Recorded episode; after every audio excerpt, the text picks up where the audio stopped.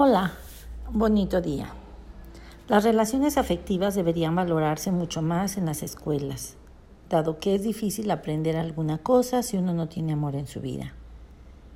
Como la escuela es la única fuente probable de resiliencia, para muchos necesitamos asegurarnos de que brinde afecto.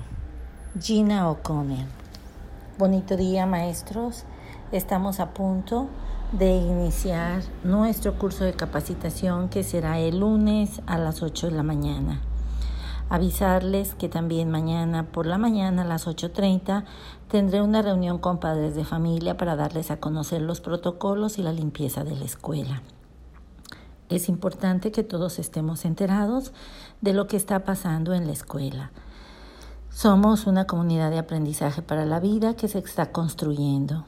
Quiero pedirles encarecidamente todo su apoyo, todo su amor, eh, toda su disposición. Sé que son tiempos difíciles de nuevo, sé que está de nuevo esta, esta amenaza del brote de COVID, pero sin embargo la normatividad y la situación actual nos está requiriendo que nos incorporemos al trabajo.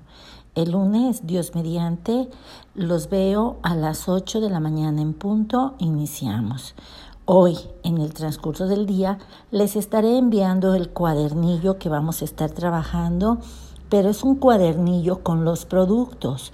Ustedes tendrán que eh, descargar sus cinco cuadernillos eh, de lo que es el taller de capacitación docente.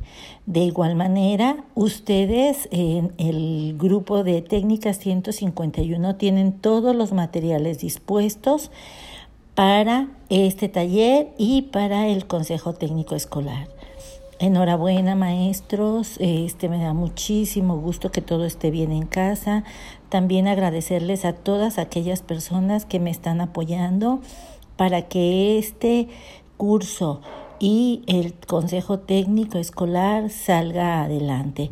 Todos somos importantes, todos somos valiosos, todos sabemos de todos, todos somos maestros y todos podemos construir.